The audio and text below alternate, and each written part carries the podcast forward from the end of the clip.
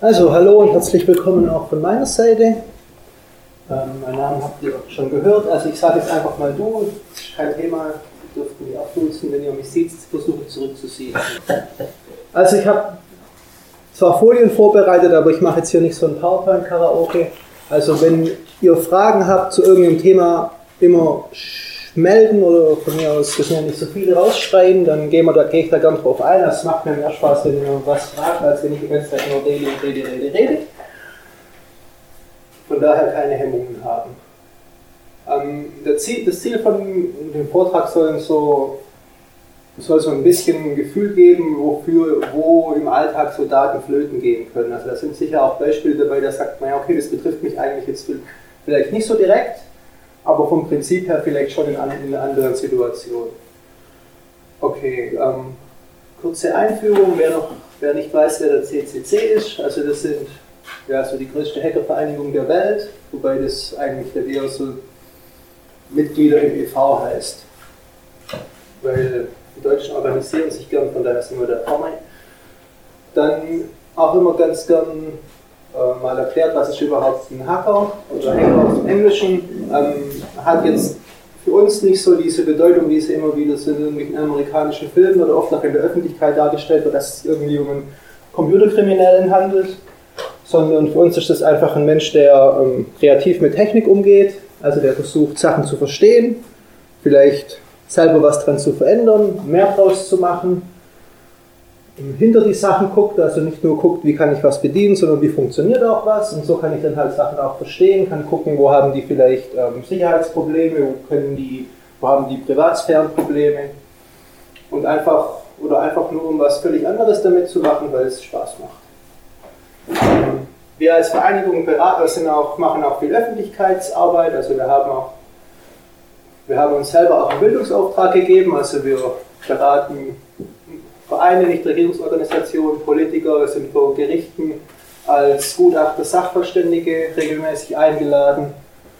Und der CCC Deutschland hat halt viele verschiedene lokale Ableger. Einer davon ist der CCC Stuttgart. Ähm, wir machen zweimal im Monat einen Stammtisch, haben drüben im großen Saal einmal im Monat eine Vortragsreihe, machen Workshops, Krypto-Partys, wo wir Leuten Verschlüsselung beibringen und unter anderem halt auch diese Veranstaltung hier. Da ist unsere Webseite, wer da Interesse hat, kann mal da mal drauf gucken, da findet ihr in der Regel die ganzen Termine und ist immer herzlich eingeladen herzukommen. Dann mal, dass man überhaupt weiß, ähm, was Datensicherheit überhaupt bedeutet. Da gibt es ja immer so ein bisschen eine Nähe zu Datenschutz, aber Datenschutz an sich ist, ähm, hat oft auch einen juristischen Anteil, also ich darf nicht mit den Daten machen XY, was dann aber immer im Prinzip heißt, es wird nur durch eine Androhung von einer Strafe verhindert.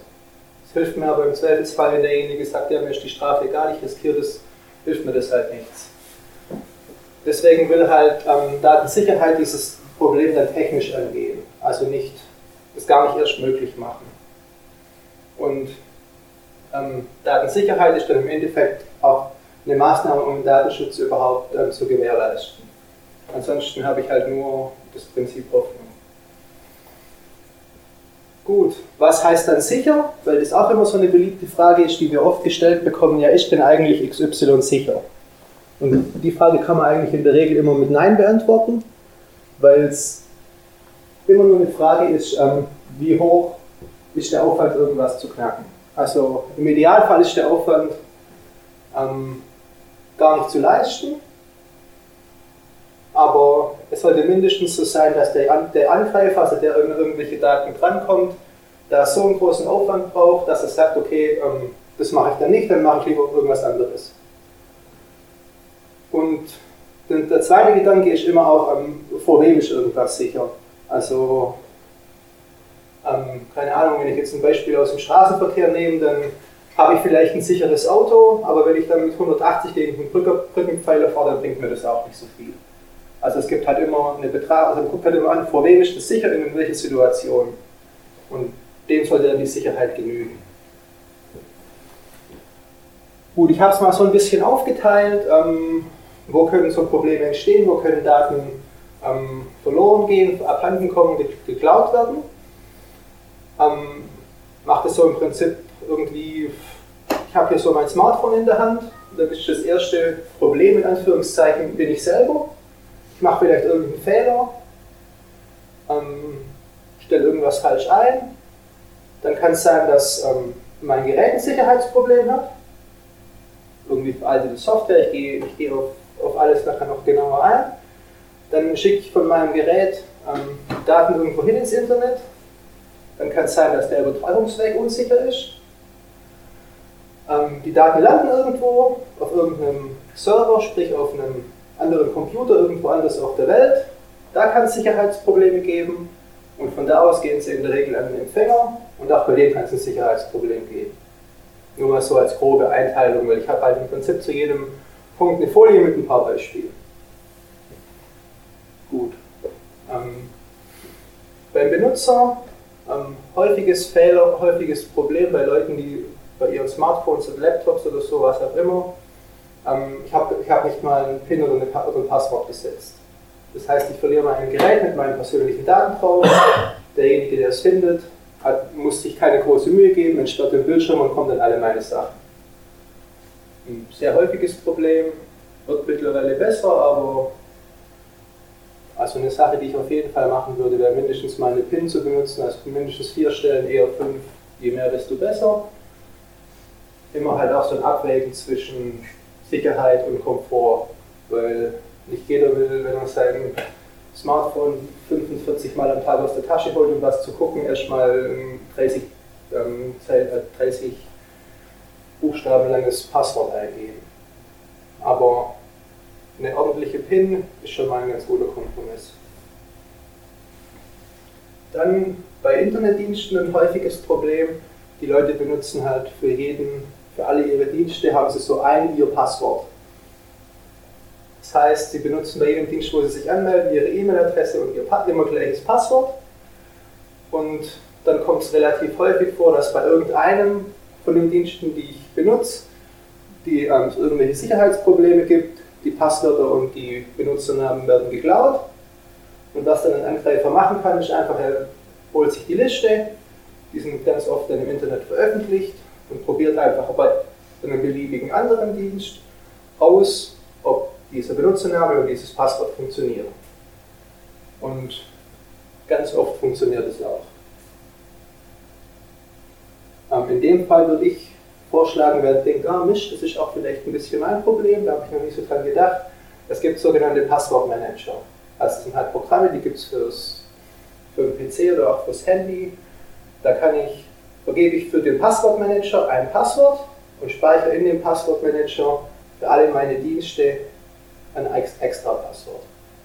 Das heißt, ich muss mir nicht jedes Passwort merken, muss mir nur das Passwort von meinem Passwortmanager merken wenn ich ein Passwort brauche, schließe ich den auf, hole mir mein Passwort, was ich brauche und benutze es. Ja? Ja, da frage ich mich, wie sicher so ein Passwortmanager ist, weil wenn da jemand rankommt, hat er alles. Genau. Wieder sicher, also im Vergleich zu, ich benutze überall das gleiche Passwort, deutlich besser. Mhm. Weil schon mal schwieriger.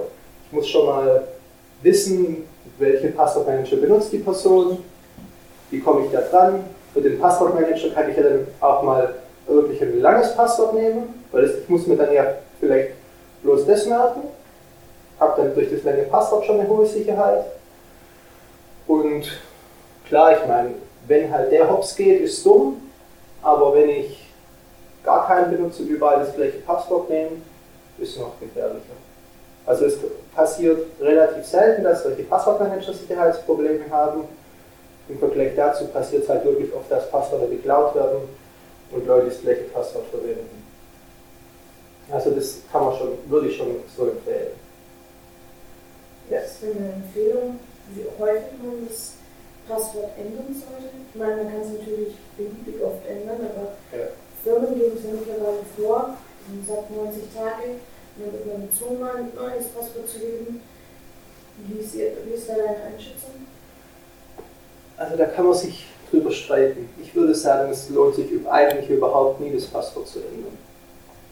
Weil, also bei, gerade bei Firmen führt es in der Praxis dazu, dass die Leute sich ihr Passwort auf den Zettel schreiben und dann den Bildschirm kleben. weil sie es nicht schaffen, sich jeden, jede 90 Tage das neue Passwort zu merken, wissen dann vielleicht noch das alte, kommen jetzt nicht mehr rein, dann lieber einmal eins und auf das gut aufpassen. Und ähm, bei so einem Internetdienst gibt es im Grunde genommen keinen wirklichen Grund, das Passwort zu ändern. Weil wenn da eingebrochen wird und jemand kommt an mein Passwort, dann ist es so, ob ich jetzt das Passwort alle 90 Tage wechsle oder jeden Tag, weil in der Regel, wenn er da versucht einzubrechen und braucht die Daten, wird er sie vermutlich auch gleich benutzen. Also bringt mir diese, dieser Passwortwechselintervall nichts. Auch beim Passwortmanager sehe ich da auch keinen Grund. Und wie gesagt, bei den, bei den Firmen, die das irgendwie dann glauben, das bringt irgendwie was, in der Praxis führt es eher dazu, dass die Leute sich halt die Passwörter irgendwo hinschreiben. Oder nicht irgendwo benutzen. Genau. Oder einfach nur Zahlen umstellen. Auch da gibt es mittlerweile so Vorgaben, dass das Passwort nicht so ähnlich zum alten sein soll, aber dann fangen die Leute halt an, irgendwie auf der Tastatur irgendwas zu malen und. also an, an sich gibt es da nicht so einen Grund. Ich meine, der Hintergedanke bei, bei so einem Wechsel deinem Passwort alle 90 Tage ist vielleicht irgendwie, dass die Sicherheitsleute in der Firma denken, ja, die Leute verbummeln das eh am nächsten Tag und dann haben sie immer nur 90 Tage Zeit, um es zu verlieren. Aber ich würde da lieber wirklich eins nehmen, was derjenige sich merkt, ihm sagen, dass es wichtig ist, dass er es sich merkt und nicht, nicht irgendwo hinschreibt und sich nicht irgendwie selber mailt oder irgendwas macht, sondern das halt behalten. Dann passt es schon. Ja. Der Passwortmanager, ist doch dann aber auch an das Endgerät gebunden, oder? Also wenn ich jetzt so, sagen wir hier so ins, ins Netz gehe mit einem äh, Bücherei-Rechner, dann äh, habe ich den da ja nicht zur Verfügung. Also das sind doch dann, dann habe ich dann nur auf meinem Laptop. Genau, also man kann es, es gibt halt verschiedene Sorten von Passwortmanagern. Es gibt man kann das so machen, dass man sagt, okay, ich habe die, dieses, diese Passwortdatei nur auf meinem einen Gerät. Man kann es auch so machen, dass man sagt, ich äh, packe mir diese Passwortmanager-Datei, die passwortgeschützt ist, irgendwo zu Dropbox oder so. Weil derjenige, der dann die Datei klaut, fängt ohne das Passwort nichts damit an. Und so könnte ich dann zumindest Dropbox auf meinem Smartphone haben und auf meinem Laptop und, so, und das so abgleichen. Ähm, was ich jetzt eher für eine sehr schlechte Idee halte, wenn es jetzt irgendwie so einen Passwortmanager-Dienst gibt, der, das, der eine Webseite hat und ich auf die Webseite nicht einloggen muss, das ist wiederum relativ ungeschickt, weil dann zum einen der Betreiber von dem Dienst sieht, welches Passwort ich eingebe und wenn halt der Dienst ein Sicherheitsproblem hat, könnte der Angreifer auch sehen, welche Passwörter die Leute eingeben. Also sowas ja nicht, aber es gibt genug ähm, Passwortdienste, zum Beispiel, keine Ahnung, One-Password oder so, die praktisch so, eine, so einen Abgleich immer mit drin haben. Dann habe ich halt auf dem Rechner meine One-Password-App oder meine Browser-Erweiterung und auf dem Smartphone die One-Password-App und dann funktioniert es ähm, soweit schon. Aber es ist dann tatsächlich empfehlenswert, so ein Passwortmanager also in der Dropbox zur Verfügung stellen. Die Sache ist eigentlich auch nichts anderes wegen der Cloud und ich sag mal, Hacker, für Hacker dürfte es kein Problem sein, das entsprechend zu knacken. Wichtig ist halt, dass derjenige, der in die Datei kommt, muss dein Passwort erraten. Und wenn dein Passwort lang genug ist, dann schafft es nicht. Also so eine Empfehlung für ein, für ein langes, für ein Passwort, was sich relativ einfach merken lässt und trotzdem lang ist, sind beispielsweise eine Kombination aus vier zufälligen Wörtern. Also ihr könnt zu Hause meinen Duden nehmen,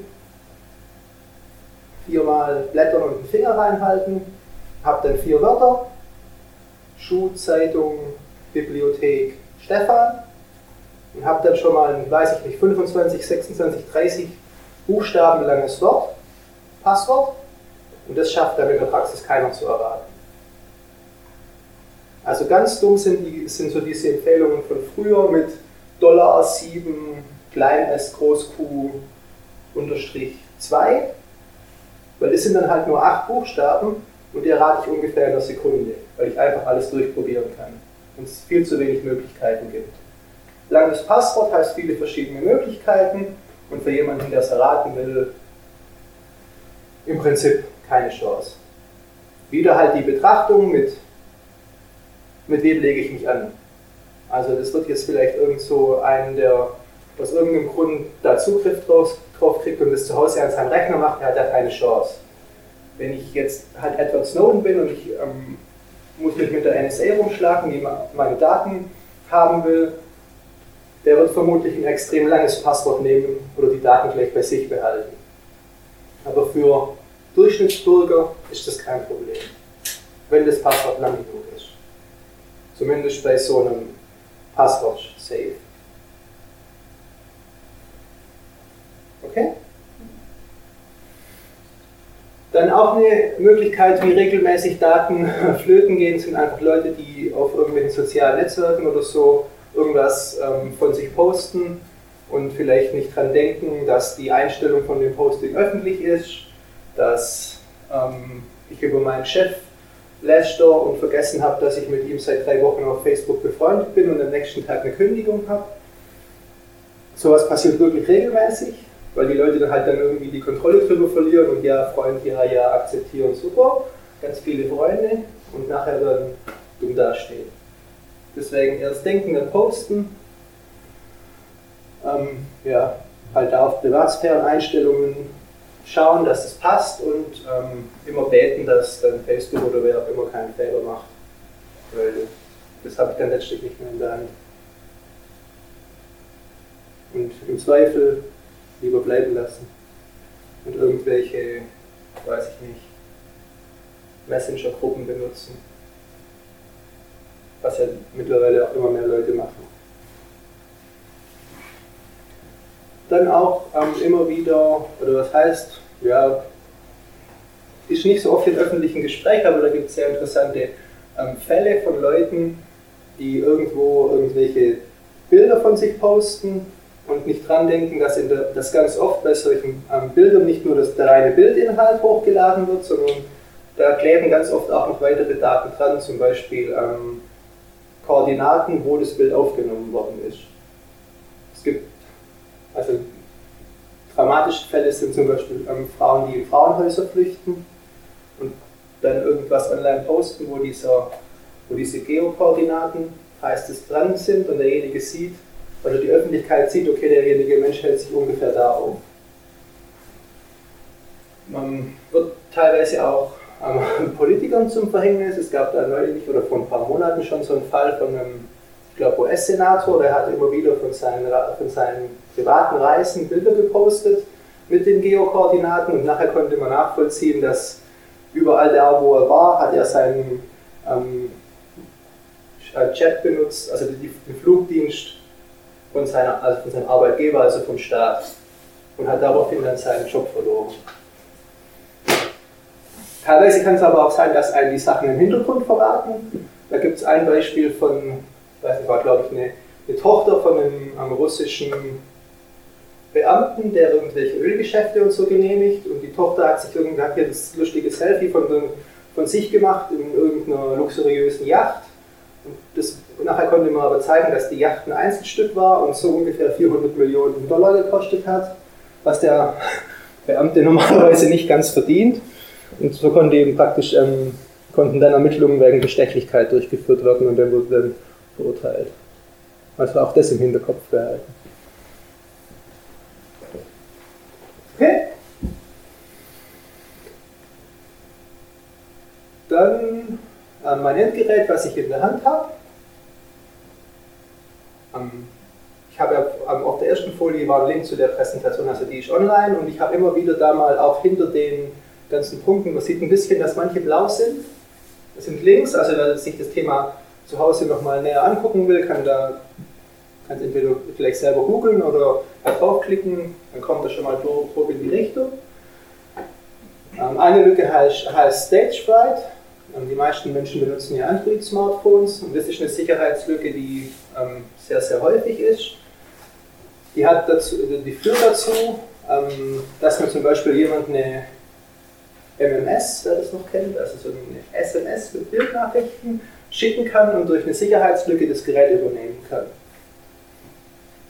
Ähm, relativ unangenehm, vor allem auch deswegen, weil halt ganz viele ähm, Android-Smartphones keine Sicherheitsupdates bekommen. Sind glaube ich so ungefähr, weiß nicht, 95% oder so aller Geräte, die aktuell diese Sicherheitslücke haben. Das ähm, Stagefright heißt das deshalb, weil ein Teil vom Betriebssystem ist, der diese ähm, Multimedia-Dateien entgegennimmt und verarbeitet. Also da sollte man sich ruhig mal informieren. Die Sache lässt sich umgehen. Bei den meisten Android-Smartphones kann man die App ändern, die die SMS empfängt. Und die alten ähm, SMS-Apps haben solche MMS einfach direkt abgespielt, wenn man sie geöffnet hat. Dadurch konnte man letztlich noch nicht mal verhindern, dass das ausgeführt wird. Da gibt es halt alternative Apps, die das ähm, nicht machen. Dann haben einige Leute oder kennen zumindest Fritzboxen. Das sind diese hübschen WLAN-Router, die man, je nachdem, was man für einen Anbieter hat, zu Hause stehen hat, die man in die Wand einstöpselt, die ans WLAN machen. Da kommt es auch immer wieder mal vor, dass die eine Sicherheitslücke haben. Wobei ich jetzt nicht ähm, auf der Tatsache rumhacken will, weil jeder, jede Software hat Sicherheitslücken, das lässt sich letztlich nicht verhindern.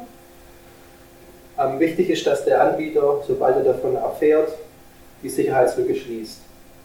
Und ähm, AVM, der Hersteller von den Fritzboxen, Fritzboxen, macht das immer vorbildlich. Also die machen das wirklich innerhalb von sehr wenigen Tagen, was man jetzt zum Beispiel bei, bei Android-Smartphones überhaupt nicht sagen kann. Bei dieser ähm, einen Fritzbox-Lücke war es so, dass jemand im Prinzip aus dem Internet auf die Fritzbox drauf konnte und die übernehmen konnte und hat dann auf dem Weg ähm, mit der Fritzbox im Ausland eine 090-Nummer angerufen, die ihm selber gehört hat und hat dann dadurch Geld eingenommen. Dagegen kann ich letztlich selber überhaupt nichts machen. Ich kann das Problem nicht beheben, weil meine Fritzbox hängt halt letztlich im Internet und ist erreichbar. Das kann ich nicht nur ändern, indem ich sie ausschalte. Wie gesagt, Fritzboxen sind da noch ein sehr positives Beispiel, weil die wirklich schnell dann Updates bekommen. Es gibt sehr, sehr viele von den billigeren Geräten von anderen Herstellern, die bekommen auch bei bekannten Sicherheitslücken keine Updates. Ja. Werden die automatisiert eingespielt? Oder bei der Fritzbox ja. Also es schadet trotzdem nicht, vielleicht mal alle paar Monate auf die Fritzbox zu gucken. Und dann kann man auch auf Update überprüfen klicken aber eigentlich macht die das selber. Aber wenn man, auch wenn man keine Fritzbox hat, es schadet nicht, mal zu gucken, was man selber zu Hause stehen hat und vielleicht mal den Router, die Routerbezeichnung zu googeln mit Sicherheitslücke. Ganz beliebt sind auch Sicherheitslücken in WLAN-Passwörtern.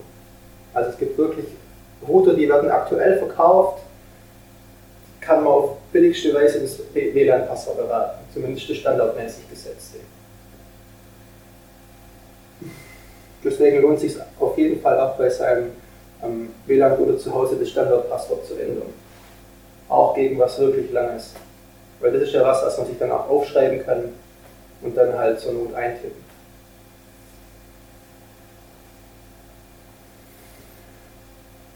Dann so ein Beispiel, was uns jetzt ja, nicht direkt, höchstens indirekt dann betrifft.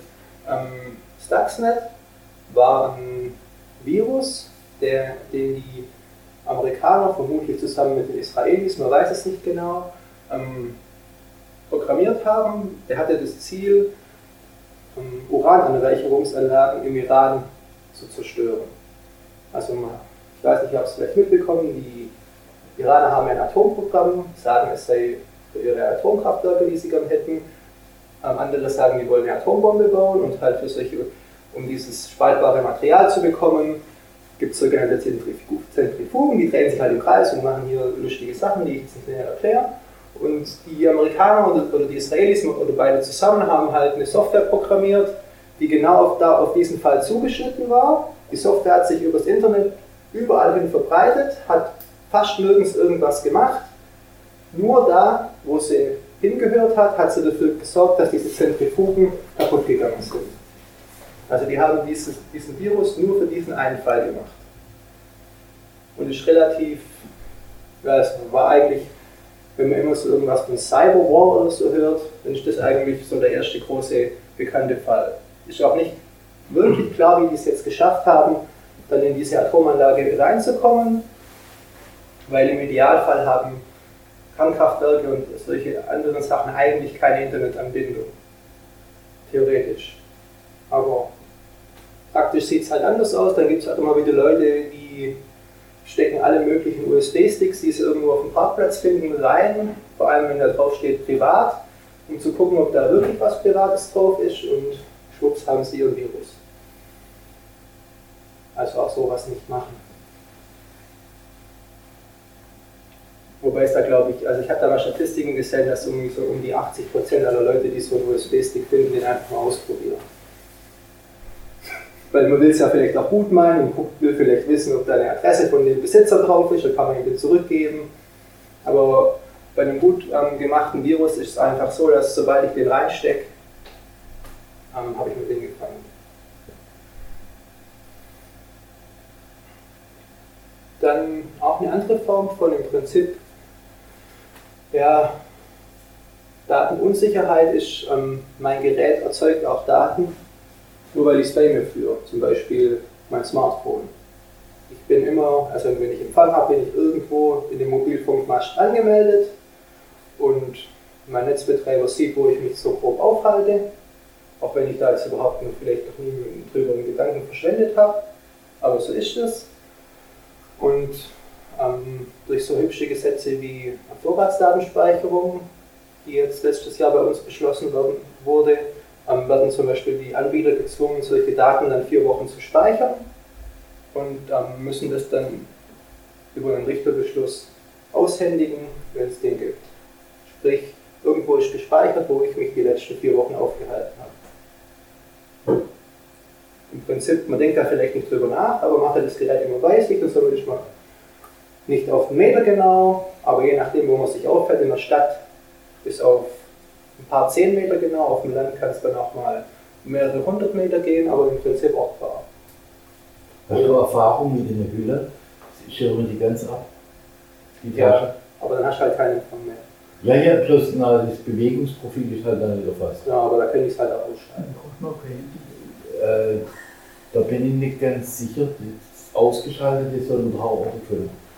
Ja, das schaltet doch nur der, der Display ab. Nee, nee, also das ist, geht eher in Richtung Verschwörungstheorie. Also, wenn man die ausschaltet, dann haben die auch keinen Empfang mehr und wenn man sich darüber Sorgen macht, kauft man sich halt ein Gerät, wo man den Akku rausnehmen kann. Alles klar. Also ich führe halt ein Gerät bei mir, weil ich es brauche und wenn ich es dann immer aus habe, muss ich es nicht einschalten. Natürlich kann man sagen, okay, wäre auch eine Sache, die finde ich, okay, pack eins, ich will eigentlich keins, pack mir aber ein ausgeschaltetes in mein Auto. Wenn ich einen Autounfall habe, kann ich wenigstens die Polizei rufen. Ja. Klar. Aber halt denken, auch wenn ich jetzt bewusst nicht irgendwo Daten erzeuge, fallen trotzdem welche an. Und ich weiß es ja so nicht, steht ja nicht auf der Packung drauf, sondern das Wissen muss man halt woanders herkriegen. Ich meine, die Frage bei solchen Sachen wie Vorratsdatenspeicherung ist halt immer, da geht es halt um um schwere Verbrechen. Und wenn ich halt jemanden ermorden will, dann bin ich in der Regel nicht so dumm und nehme das Handy mit, wo ich demjenigen in, beim, im Wald beim Joggen auflauere. Also es trifft dann halt vermutlich immer die Falschen.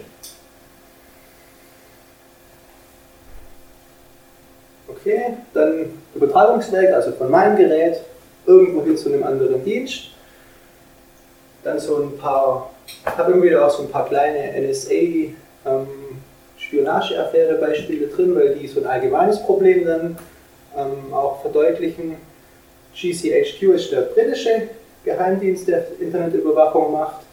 Und die haben sich irgendwann mal, kam über diese Snowden-Veröffentlichungen raus, gerühmt, dass sie die ähm, weltweit größte private Pornosammlung haben, weil die ähm, die ganzen Daten, die bei, ich glaube, Yahoo Video Chat oder so übertragen wurden, alle weggespeichert haben. Und weil halt da auch relativ viele Paare in Fernbeziehungen und so Kontakt hatten, waren die ganzen Daten bei dem Geheimdienst und die haben sich das dann irgendwo gespeichert und sich ähm, dann privat damit vergnügt. Also auch da, das Gemeine ist halt, als uninformierter Nutzer kann ich halt relativ schwierig abschätzen, welcher Dienst ähm, ist eigentlich gegen sowas nicht abgesichert. Das ist relativ, ähm, ja, ist wirklich schwierig festzustellen. Also was halt zum Beispiel auch so ein Sicherheitsproblem hat, ist zum Beispiel, zum Beispiel Skype. Sowas lässt sich nur dann verhindern, wenn ich irgendwas nehme, was Ende-zu-Ende-Verschlüsselung macht. Ende-zu-Ende-Verschlüsselung heißt, ich habe da ein Gerät und da ein Gerät und die Verbindung ist zwischen den beiden Geräten verschlüsselt, sodass egal wer in der Mitte mithört, ähm, nicht sieht, was übertragen wird. Ähm, WhatsApp hat vor einigen Wochen für alle ähm, Geräte, die WhatsApp benutzen, so eine Ende-zu-Ende-Verschlüsselung eingeführt. Sprich, wenn ich ähm, bei WhatsApp Nachrichten schreibe, Videos verschicke, Sprachnachrichten und bald gibt es wohl auch Videos, äh, Videotelefonie, ist das Ende zu Ende verschlüsselt. Es gibt da auch noch andere ähm, Apps, die sowas können, wer jetzt WhatsApp nicht ähm, vertrauen mag, weil die zu Facebook gehören. Es gibt Alternativen, zum Beispiel die Technologie, die WhatsApp benutzt, ähm, haben die im Prinzip von einem Entwicklerteam genommen, das die App Signal macht, also Signal geschrieben. Die halte ich jetzt für deutlich vertrauenswürdiger, wobei ich die WhatsApp-Geschichte schon super finde. Also nichts da dagegen, im Gegenteil, das sollten alle machen. Aber wenn WhatsApp dann nicht so gelegen kommt und da irgendwie ein bisschen Vertrauensprobleme hat, könnte zum Beispiel Signal benutzen. Und was ist mit Hocker? Ja, ich, es gibt halt tausend und einen verschiedene Dienst. Und technologisch und von der Benutzbarkeit am besten ist aktuell heute Signal und die, und die Technologie, die da dahinter steht, die jetzt auch WhatsApp benutzt.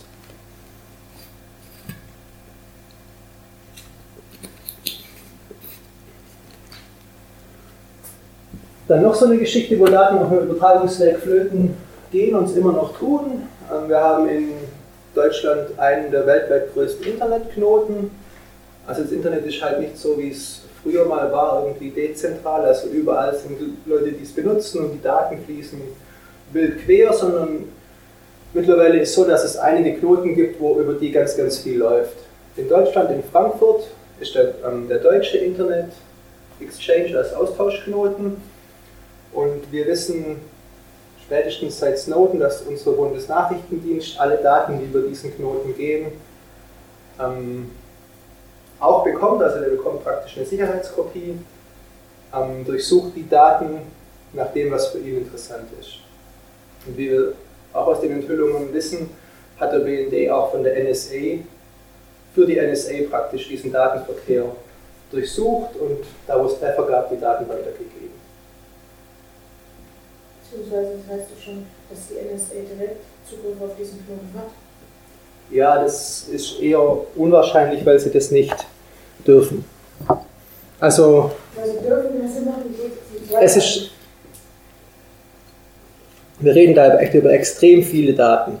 So, so viele Daten nimmt man nicht nebenher weg. Also man müsste ja dann im Prinzip das doppelte Datenaufkommen haben und eine super schnelle Anbindung an, den, an die Daten. Sowas glaube ich nicht. Der BND darf das halt machen, weil, er vom, weil der Betreiber vom DE6, ähm, also der BND ist zu dem hingegangen hat gesagt, wir wollen das machen. Der Betreiber vom DE6 hat gesagt, ja, nee, machen wollen wir nicht. Wo ist die Rechtsgrundlage? Und dann hat halt das Bundeskanzleramt ähm, dem DE6 einen Brief geschrieben, wo drin steht, ähm, das ist alles rechtens, der BND darf das. Jo, die NSA könnte halt sowas nicht machen. Klar könnten die irgendwie versuchen, da, wenn die jetzt jemanden gezielt auf dem Kieker haben und nach irgendjemandem suchen, weil dann nicht so viele Daten abfließen würden. Aber bei diesen großen Datenmengen ist halt so, dass es da halt viele Serverschränke gibt vom DE6 und da drüben gibt es halt den Raum vom BND und da laufen halt dann wirklich Glasfasern rüber, weil es extrem viele Daten sind. Sowas geht nicht nebenher. Für einen Einzelfall vielleicht schon, aber für eine Überwachung von allen Leuten nicht. Und auch da, was kann man machen? Man kann halt zum einen wirklich so bei Kommunikation halt Ende-zu-Ende-Verschlüsselung benutzen. Ähm, Wenn es um Webseiten oder so geht, ähm, halt gucken, dass die auch eine Verschlüsselung unterstützen. Das passiert ich aber immer mehr Webseiten. Früher kannte man das eher vom Online-Banking, dass man in der Adresszeile links so ein Schloss hat. Ähm, immer mehr Internetseiten bieten das mittlerweile an und machen das auch standardmäßig so. Also Google, Facebook und so schon länger. Und, aber die Kurve von den Seiten, die das anbieten, steigt stark. Und dann könnte man halt immer von außen im Prinzip drauf gucken, nur sehen, dass der eine Anbieter diese Seite aufruft. Was er dann aufruft, was er dann hin und her schickt, wieder nicht mehr. Aber die Tatsache, dass lässt sich dann mit einem ganz normalen Browser nicht verhindern. Okay? Dann noch eine Sicherheitslücke, die ganz viele ähm, solche Webserver betroffen hat, heißt Heartbleed. Ähm, ich habe gerade erwähnt, diese ähm, Software, die die Verschlüsselung macht, die muss halt bei mir im Browser laufen. Das tut sie von Haus aus, weil alle Browser das können, aber die muss auch auf dem Server laufen, dass diese verschlüsselte Verbindung zum Server hergestellt werden kann. Und die Software, die das gemacht hat, hatte halt eine Sicherheitslücke, sodass man ähm, im Prinzip das Geheimnis was man immer für Verschlüsselung braucht, von dem Server klauen konnte und dadurch ganz viele Verbindungen einfach mit abhören konnte. Auch eine Geschichte, die hat man selber nicht in der Hand. Sowas passiert halt immer wieder mal. Also manche Sachen lassen sich dann halt wirklich echt schwer beheben. Die passieren und so. Ist halt so. Jo. Okay. Was mich jetzt noch interessiert, wenn ich zum Beispiel Skype auf dem PC habe, wenn ich richtig informiert bin, ist dann eine UTP-Verbindung nach außen ständig offen für eine Quellenzin-IP-Adresse und einen Quellenzin-Port. Wie groß ist das Risiko, äh, das das darstellt? Geht dann durch die eigene Firewall durch, eine UTP-Strecke, kann da jemand was ausstellen damit? Ja, kann er, aber dazu muss er zum einen halt schon mal irgendwie auf dem Übertragungsweg zwischen meinem Rechner und wo er sich hin verbindet, irgendwie dazwischen sitzen. Was normale Online-Kriminelle nicht tun. Nicht können einfach auch. Jetzt habe ich jetzt gedacht, äh, der gaukelt die IP-Adresse vor und den Port und wendet sich an, an meine IP-Adresse und den Port, der definiert ist. Dann kann er von woanders herkommen und ich meine eigene Firewall, ich auf ein Scheunentor. Nee, weil die, der Router, wo mein PC, über den mein PC ins Internet geht, der hat ja die Firewall. Skype verbindet zwar nach außen, aber eine einkommende Verbindung von egal woher macht der Router zu. Also das passiert nicht. Skype hat hauptsächlich halt das Problem, dass die das nicht abhörsicher ist und dass es halt komplett angezapft wird.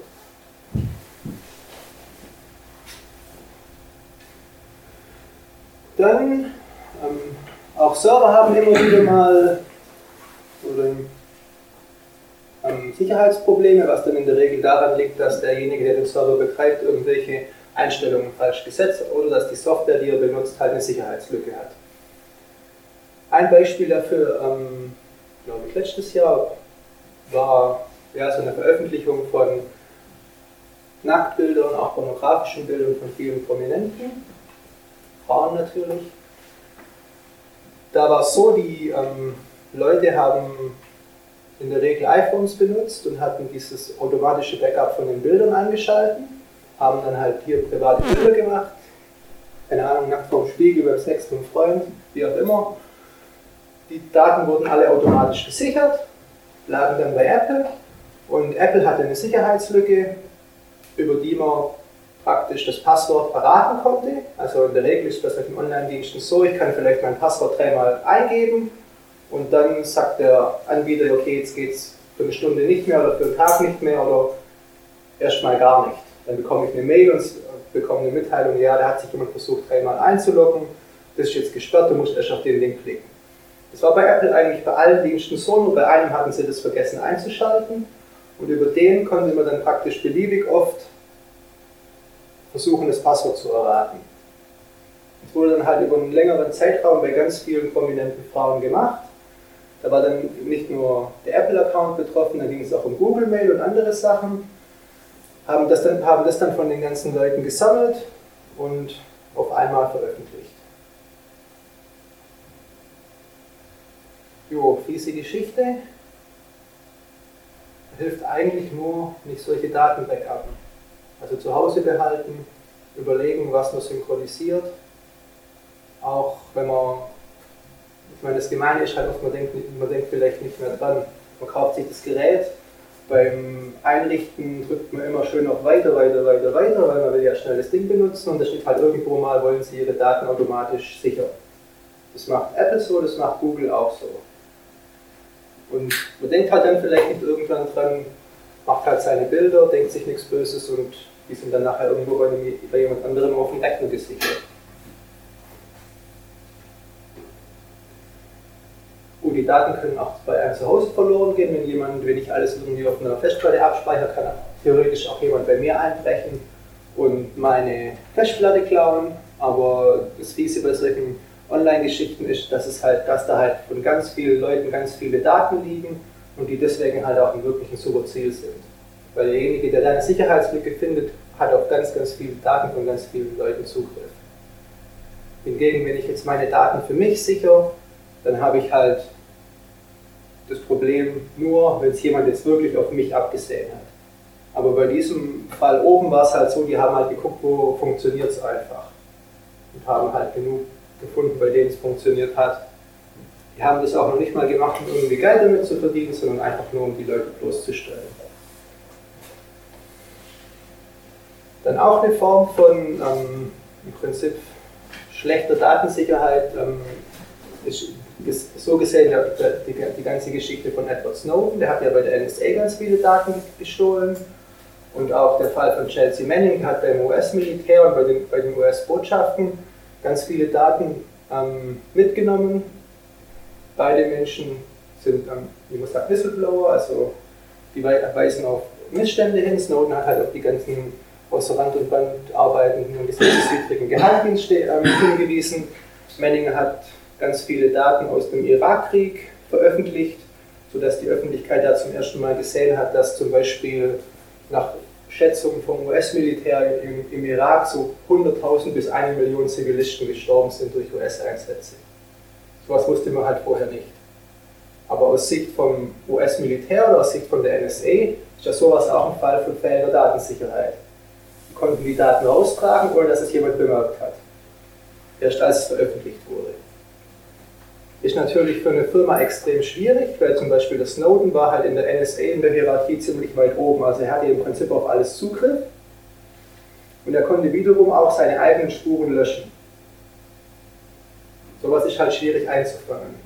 Lässt sich halt, mittlerweile soll die NSA das so umgestellt haben, dass auf diese sensiblen Daten immer nur zwei Leute gemeinsam zugreifen können. Dass dann schon zumindest mal zwei sich zusammentun müssen, um die Daten rauszutragen und nicht einer irgendwas machen kann. Andere Möglichkeit wäre halt, den Zugriff für die einzelnen Personen immer nur auf Teilbereiche zu beschränken. Aber je nachdem, wie groß eine Firma ist, wird es halt schwierig. In der Regel gibt es immer einen, der kann alles. Lässt sich halt schwierig verhindern. Hat man jetzt auch gesehen bei diesen Panama Papers, die jetzt noch ein bisschen durch die Presse gehen, wo es um diese Steueroasen geht, da hat auch irgendjemand halt auf alle Daten Zugriff gehabt, vermutlich eine Festplatte dabei gehabt und nur irgendwie 2,4 Terabyte rüberkopiert und ist damit nach Hause gegangen.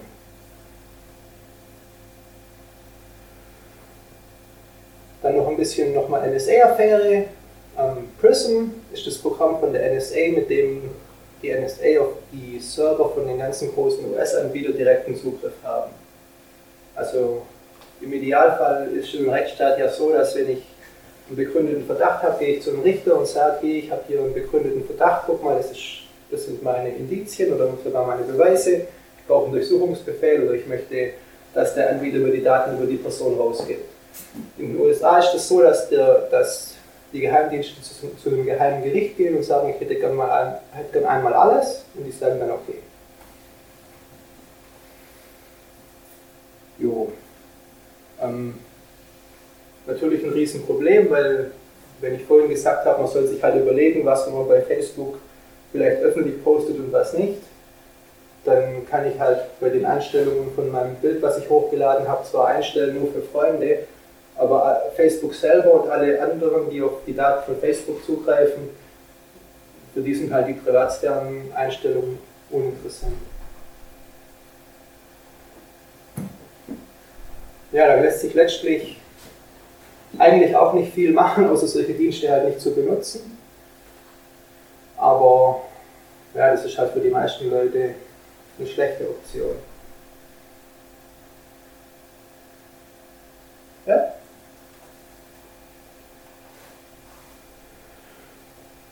Ich bin schon fast durch. Ähm, eine ähnliche Geschichte wie die, wie die Sache vorhin von den ähm, privaten Bildern von den Prominenten ist die Seite Pink Math. Das ist, ist eine, eigentlich eine ziemlich perfide Geschichte. Da gibt es, oder ich glaube, mittlerweile gab es halt im Internet eine Seite, wo Privatleute,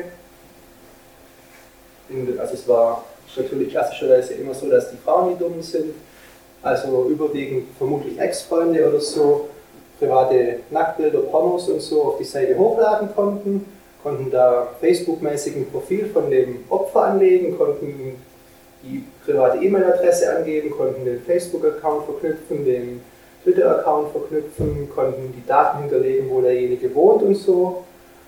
Und dann konnte man praktisch über eine Suchfunktion gucken, ah, wen gibt es eigentlich in meiner Nähe, der, von dem ja Bilder hochgeladen wurden.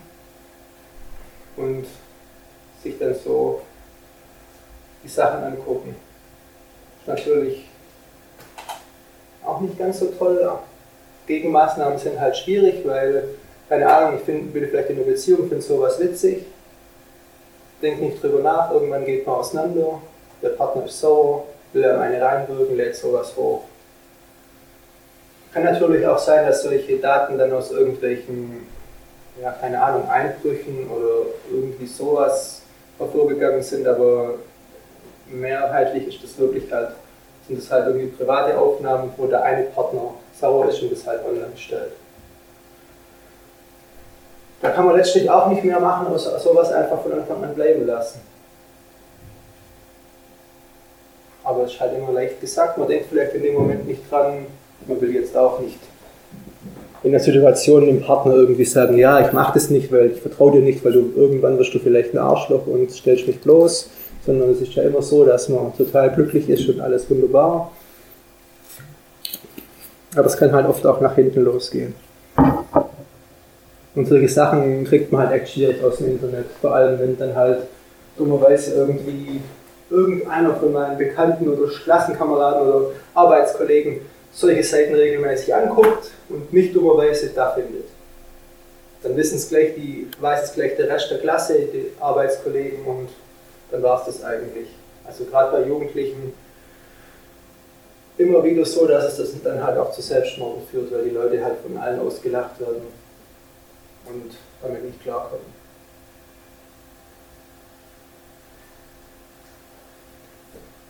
Dann habe ich ähm, noch so einen Blogartikel verlinkt, der zeigt auch was auf, was, was sich ein bisschen schwer verhindern lässt. Das kann ja sein, ich ähm, achte auf meine Privatsphäre, ich benutze jetzt vielleicht kein Google Mail, sondern ich suche mir einen ordentlichen deutschen Anbieter, wie zum Beispiel, keine Ahnung, mailbox.org oder Posteo oder so, die viel auf Datenschutz halten aber wenn ich natürlich mit jemandem Mails äh, hin und her schreibe, der Google Mail benutzt, dann hat Google Mail meine Mails. Und wenn mir jemand von einer Google Mail Adresse, ohne dass ich es vielleicht will, irgendwas schreibt, dann sind natürlich die gesendeten E-Mails auch bei Google Mail gespeichert. Und letztlich verhindern kann ich es nicht. Weil ich kann ja nicht dafür sorgen, dass mir jemand eine E-Mail nicht schickt.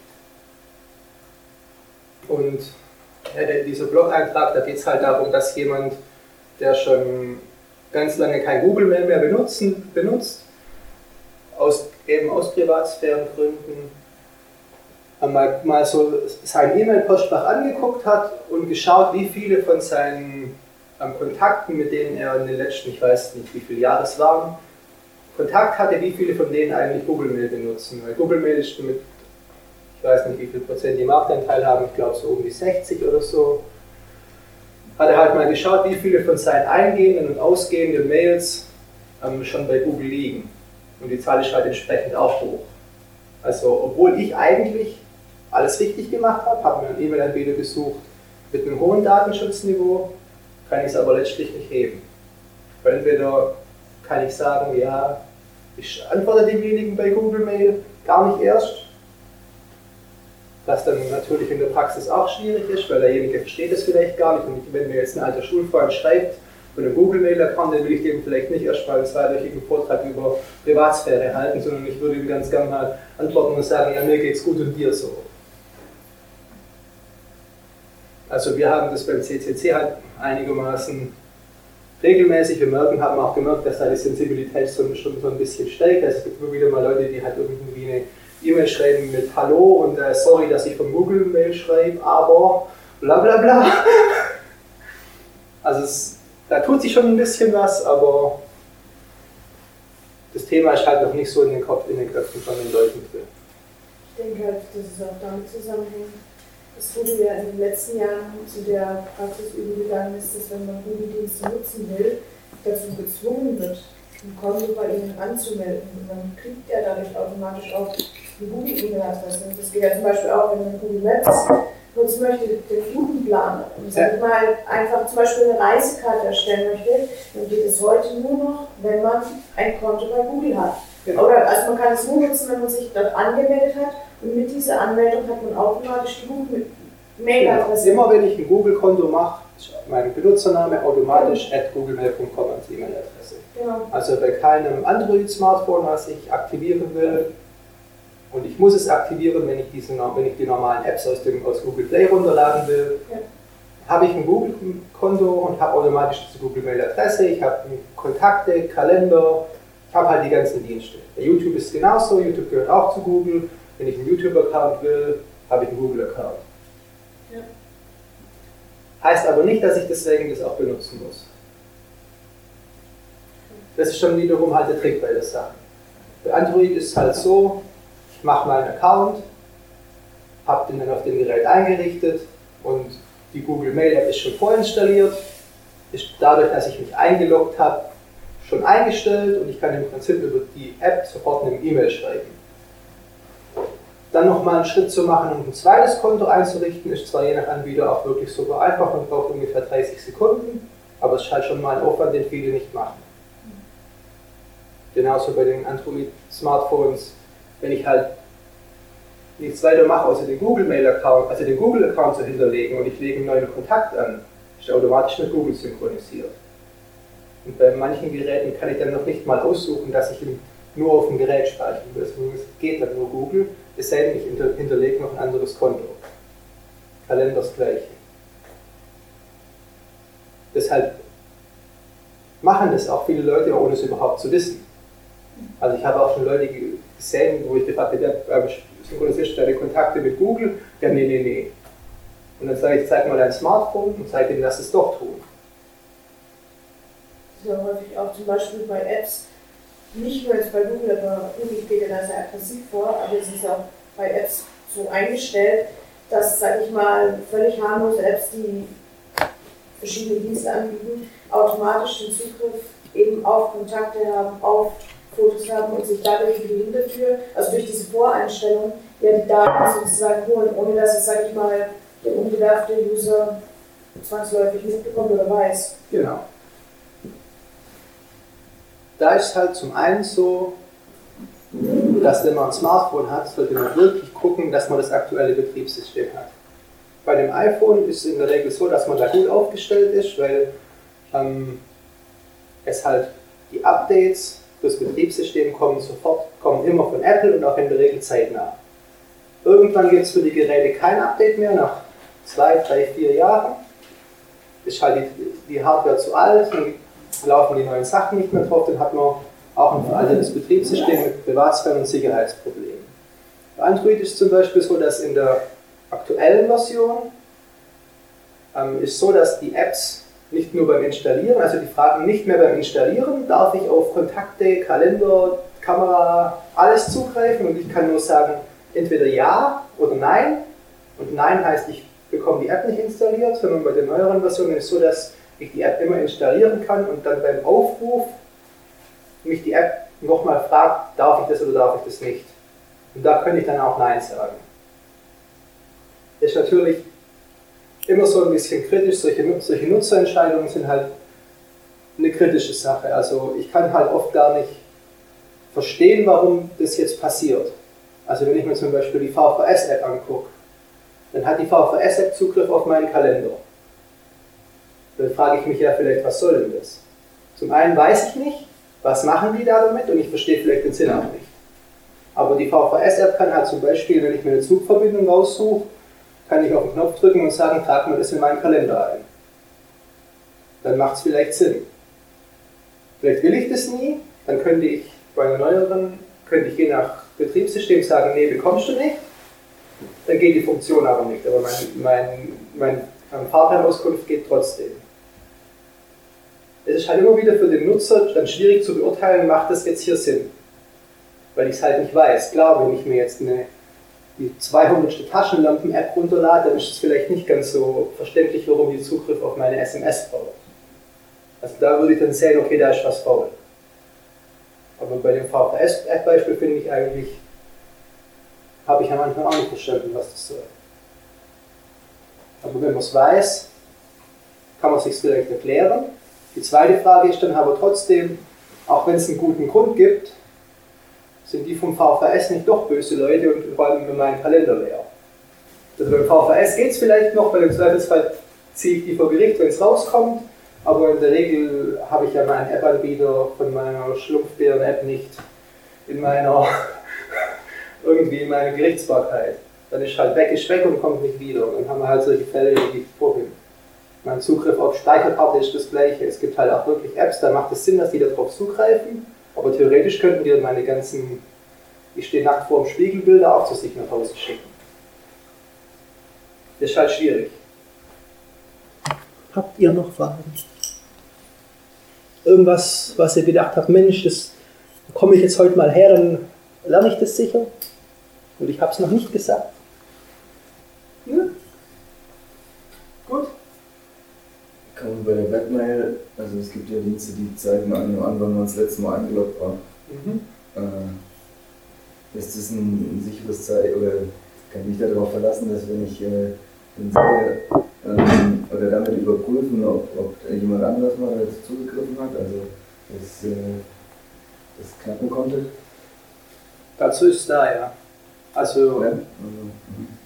Ähm, die großen Anbieter, also man kann ja über Google und Facebook und so viel schimpfen, das ist halt auch keine Schwarz-Weiß-Geschichte. Google und Facebook haben sicher die wahrscheinlich die sichersten Online-Plattformen, die es überhaupt gibt. Eben aus dem Grund, weil sie halt so, auch so ein attraktives Ziel sind. Also wenn ich mich, wenn ich einen Google-Account habe und ich logge mich dann in meinem Urlaub in Afrika in meinen Google-Account ein, dann komme ich erstmal nicht rein, sondern ich kriege erst eine E-Mail, hey, da versucht jemand aus Afrika auf deinen Account zuzugreifen. Du bist doch normalerweise immer in Deutschland aktiv. Also das macht schon Sinn, bei Facebook genauso. Also die gucken halt, das ist zum einen halt wieder ein Privatsphärenproblem, von woher kommt der Nutzer. Also die wissen im Prinzip dann, wo ich im Urlaub bin oder wo ich bin. Jetzt nicht auf, den, auf die Hausnummer genau, aber fast schon auf die Straße genau. Auf der anderen Seite kann man sowas natürlich benutzen, um vor, so einem Missbrauch zu schützen, weil in der Regel ist der böse Mensch, der meinen Account klaut, der wird in der Regel nicht in der gleichen Straße wie ich wohne. Wird vermutlich sogar nicht mal in Deutschland sitzen. Also es ist schon eine sinnvolle Geschichte. Ist aber halt ein Privatsphärenproblem. Also es ist halt nicht immer alles schwarz und weiß. Ist halt wirklich ganz arg nützlich für, es gibt halt wirklich auch viele in Aktivisten in anderen Ländern, denen rettet sowas das Leben. Weil die halt von ihrer eigenen Regierung unter Druck stehen. Die eigene Regierung versucht irgendwie in ihre Accounts reinzukommen, dass die Regierung sieht, mit wem kommuniziert er eigentlich, wer gehört zu der Gruppe, die, die vielleicht, keine Ahnung, die nächsten Proteste gegen den Präsidenten organisiert und solche Leute schützt es halt.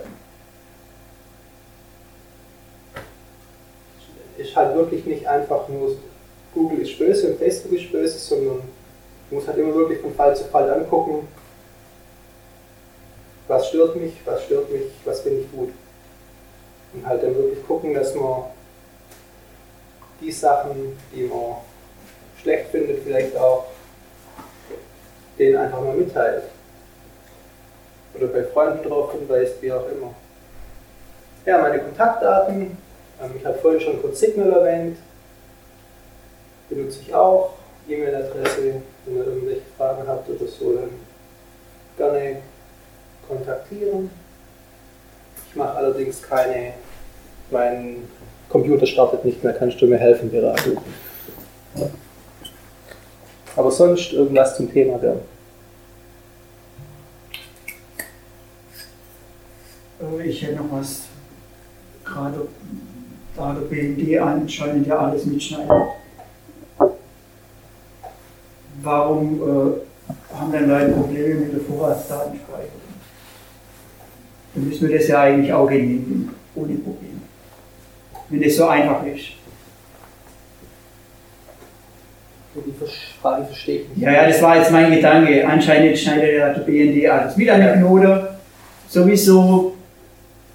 Also zum, der eine Unterschied zwischen, zwischen ja. Geheimdiensten und ähm, solchen Daten, dann für Ermittlungsbehörden zur Verfügung stellen, ist schon mal der praktische, dass ich in einem Gerichtsverfahren nie einen Beweis von einem Geheimdienst auf dem Tisch habe.